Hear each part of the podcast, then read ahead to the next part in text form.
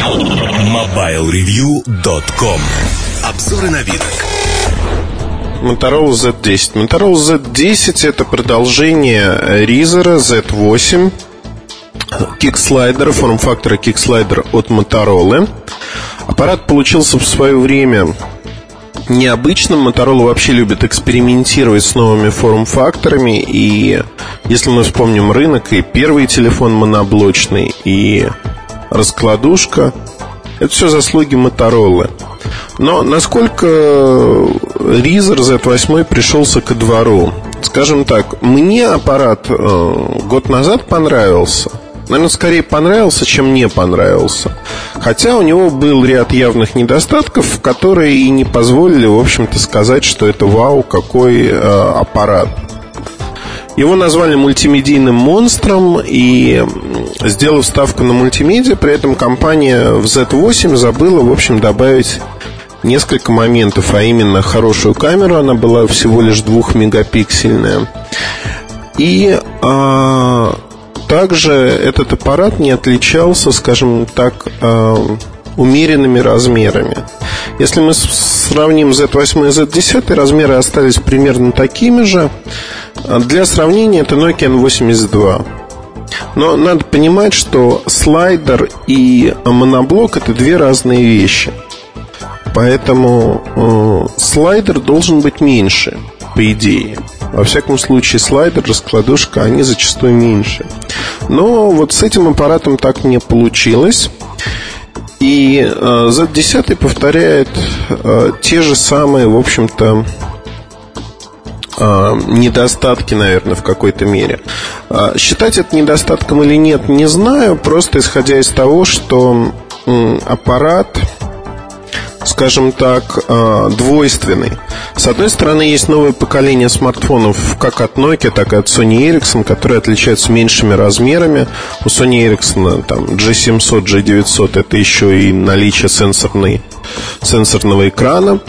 Тут же размер, в общем-то, побольше, скажем так. Он не критично больше, аппарат получился ну, просто мужским. Для женщин, э, которые любят большие слайдеры, раскладушки, он также подойдет, но процент таких пользовательниц будет крайне невелик, это процентов 10 от силы. А, есть женщины, которые любят что-то из серии Nokia N93, но вот этот аппарат, наверное, в силу того, что марка Motorola все-таки не так популярна среди женской аудитории вот такими подобными продуктами – Razer, например, был популярен, то, в общем, их будет немного. Отличие можно пересчитать от э, оригинального Z8 по пальцам одной руки, фактически. Э, первое основное отличие поменялся цвет корпуса. Он стал э, металлическим, во всяком случае, металлические панели присутствуют. Если вы помните, аккумуляторный отсек он отделен, отсек для сим-карты отдельный за накладкой на задней поверхности. Так вот, Открыв аккумуляторный отсек, вы увидите, что это двухслойная конструкция. Основа пластиковая, сверху панель металлическая.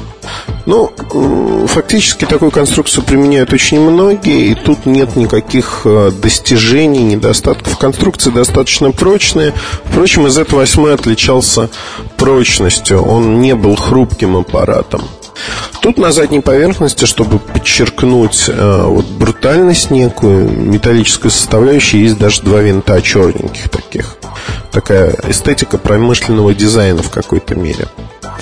Аппарат действительно надежный по всем впечатлениям. Он не производит э, впечатления э, такой легковесной игрушки. Но при этом материалы, в общем-то, обычные. Тут нет никаких достижений или недостатков. А использование вот такой металлической поверхности еще со времени Z6 это, в общем-то, норма. А, модель разрабатывалась достаточно давно, и по идее на рынке должно было появиться сразу несколько аппаратов вот в такой серебристой гамме, а, чтобы составить целую коллекцию решений а-ля под металл. Металл это основное направление в дизайне прошедшего полугодия и будущего полугодия, то есть фактически одного года. Можно назвать это зима-весна 2007-2008 коллекция. Для всех производителей, не только Motorola. Но вот тут с Motorola сложилось э, достаточно интересно, на мой взгляд. Получилось э, необычное решение. Оно просто выбивается из моделей сегодняшнего дня. Итак, экран остался ровно таким же. Это QVGA экран с диагональю 2,2 дюйма. 16 миллионов цветов. А никаких изменений, в общем-то, нет. Экран отличный, хороший и привлекает внимание, с ним удобно работать. На лицевой панели изменению подверглись клавиши меню в частности. То есть э, теперь эта клавиша в стиле UIQ, то есть 4 квадратика с одним заштрихованным. Клавиша C, либо стирание, она превратилась в обратную стрелку, что тоже понятно. Но вот за исключением этого, скажем так, смысловая нагрузка клавиш, она не поменялась никак. Внутри мы имеем а, обычную клавиатуру, а, выполненную из куска пластика, изогнутого по форме корпуса. Она мне показалась несколько более неудобной, чем в таком аппарате, как Z8. Z8 она была чуть-чуть легче в нажатиях, здесь она более тугая. Возможно, это проблема конкретного моего образца, но пометуя те модели, которые я крутил на выставках и прототипы, а, ранние до того. Я думаю, что это общая проблема этого телефона. То есть клавиши тугие, они подойдут не всем, поэтому на это стоит обратить внимание при покупке либо при выборе этого аппарата. То есть лучше всегда попробовать самостоятельно, насколько клавиши удобны или неудобны. Набрать э, короткое текстовое сообщение и посмотреть, а что получается. А, пройдусь кратко по другим возможностям. Аккумулятор не изменился, 1030 мА. Это БК, БК-70 аккумулятор. А, не изменилось фактически ничего, и основное изменение это камера. Камера, которая 3,2 мегапикселя с автофокусом. Качество снимков, в общем-то, получается неплохое. Есть э, в разделе медиа видеоредактор, видео пишется с э, частотой 30 кадров в секунду. Видеоредактор позволяет работать с э, видео, добавлять звуковую дорожку, применять эффекты и так далее и тому подобное. При этом э, есть отдельная утилита Шозу для загрузки отснятого видео либо фотографий э, в онлайн-блоге. То есть фактически тут Motorola идет в кильваторе э, решение OV от Nokia, которое позволяет на Flickr либо другие сервисы также загружать фотографии, картинки, то есть все, что получено на устройстве. А Шузу есть на телефонах Samsung, э, позволяет делать все то же самое. А фактически здесь Motorola, повторяет чужой опыт, пытается идти в ногу со временем, назовем это так. Избитый штамп, но тем не менее. А, теперь самое, наверное, любопытное. А, для тех, кто не знаком с Z8, ну, вот такие референции, безусловно, будут. Это один из первых UIQ 3.1 устройств без сенсорного экрана. Есть все плюсы а, UIQ, то есть Symbian, отдельная ветвь в отличие от устройств от Sony Ericsson есть отличия, но в целом функциональность сравнима. Функциональность сравнима, она в чем-то выше, в чем-то ниже, чем у устройств S60 от Nokia. И в первую очередь надо, наверное, сравнивать с накийными смартфонами именно S60, потому что эти устройства очень похожи и отсутствие сенсорного экрана основной признак их. Вот тут э, складывается очень такая неприглядная картина не в пользу Z10. Э, объясню почему. Существует на рынке такое устройство, как Nokia N82. При цене э, меньше, чем стоимость э, Z10 будет в момент выхода, Z10 будет стоить порядка 500 долларов, 500-550 долларов, в то время как N82 уже можно приобрести за 450. И эта цена, она средняя. По больнице она не минимальная. А, получается, что новый продукт берет своим форм-фактором, но, как показали продажи Z8, этот форм-фактор многие не понимают, многие считают его излишним, и, скажем так, а, это не является преимуществом при продаже и при продвижении этого аппарата.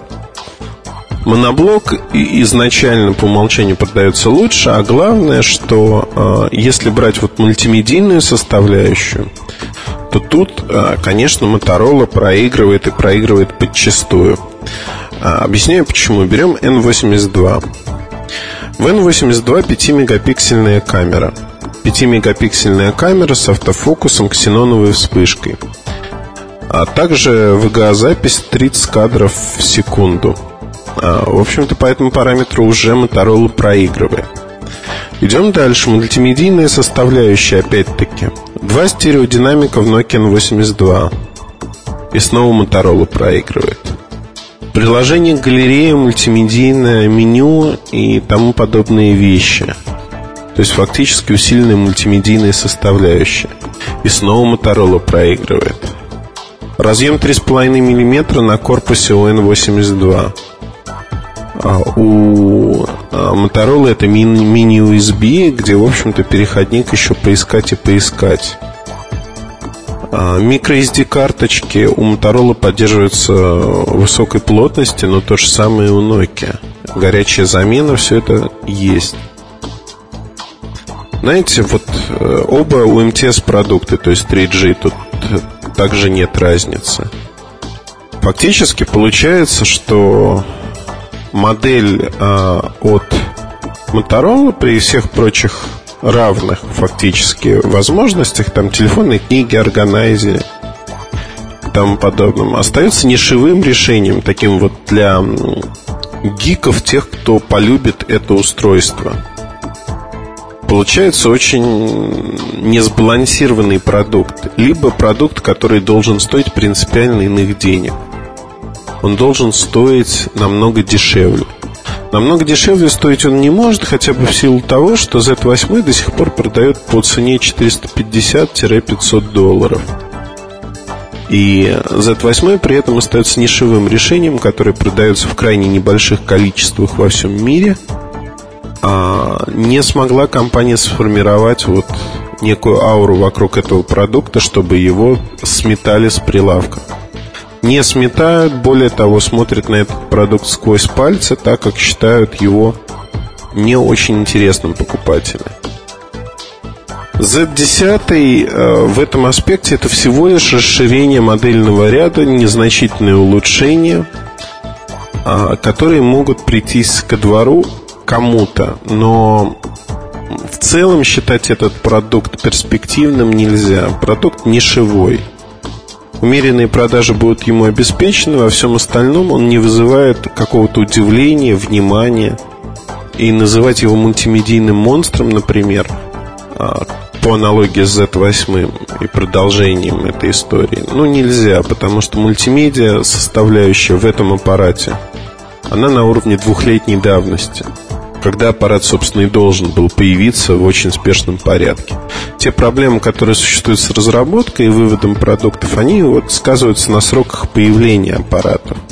К сожалению, для Z10 это очень критично. И на сегодняшний день этот аппарат может стоить э, дешевле и тогда быть относительно популярным. Но массовым он не станет при любом раскладе. Ну, за исключением ситуации, когда как MPX 200, MPX 200 и 220 продавались совсем уж по бросовым ценам и стали в короткие сроки супер популярными, потому что смартфон за стоимость меньше 200 долларов тогда еще в те годы это был нонсенс. И его действительно сметали, было много поклонников у этого аппарата. При той цене он не имел конкурентов. На сегодняшний день продавать за десятый по бросовым ценам не имеет смысла для компании, поэтому мы не увидим этот продукт массовым. Он останется вещью в себе. Ну вот, наверное, в обзоре вы сможете посмотреть, не наверное, а точно в обзоре вы сможете посмотреть фотографии с камеры, видео. Все неплохо, но и вау-эффекта нет как такового. Другие подробности о функциональности аппарата вы также подчеркнете в обзоре, благо от Z8 отличий не так много, но они существуют, безусловно. Поэтому до встречи на страницах Mobile Review и приглашаю вас в форум обсуждать наши подкасты. MobileReview.com Новости. Магазин Resto Apple Premium Reseller, сеть фирменных магазинов продукции Apple, объявила о начале продаж нового продукта – ноутбука MacBook Air. Только в нескольких магазинах Resto в Москве и Санкт-Петербурге уже можно будет купить MacBook Air. Ноутбук оснащен процессором Intel Core 2 Duo 1,6 ГГц, жестким диском объемом 80 ГБ и поддерживает беспроводные технологии Wi-Fi и Bluetooth 2.1. Компания Lenovo, всемирный партнер эстафеты Олимпийского огня, официальный спонсор Олимпийских игр 2008 года в Пекине, выставила на онлайн-торге эксклюзивный ноутбук Lenovo 3000 V200 с олимпийской символикой. Как и эстафета Олимпийского огня, всемирный благотворительный аукцион, начавшийся 12 февраля 2008 пройдет по всем континентам мира и завершится 8 августа, в день торжественного открытия Олимпийских игр в Пекине. Начиная с 11 марта в течение 10 дней ноутбук с олимпийской символикой будет доступен для участников торгов в России. Общее число проданных ноутбуков с олимпийской символикой составит 34 штуки. MobileReview.com Жизнь в движении.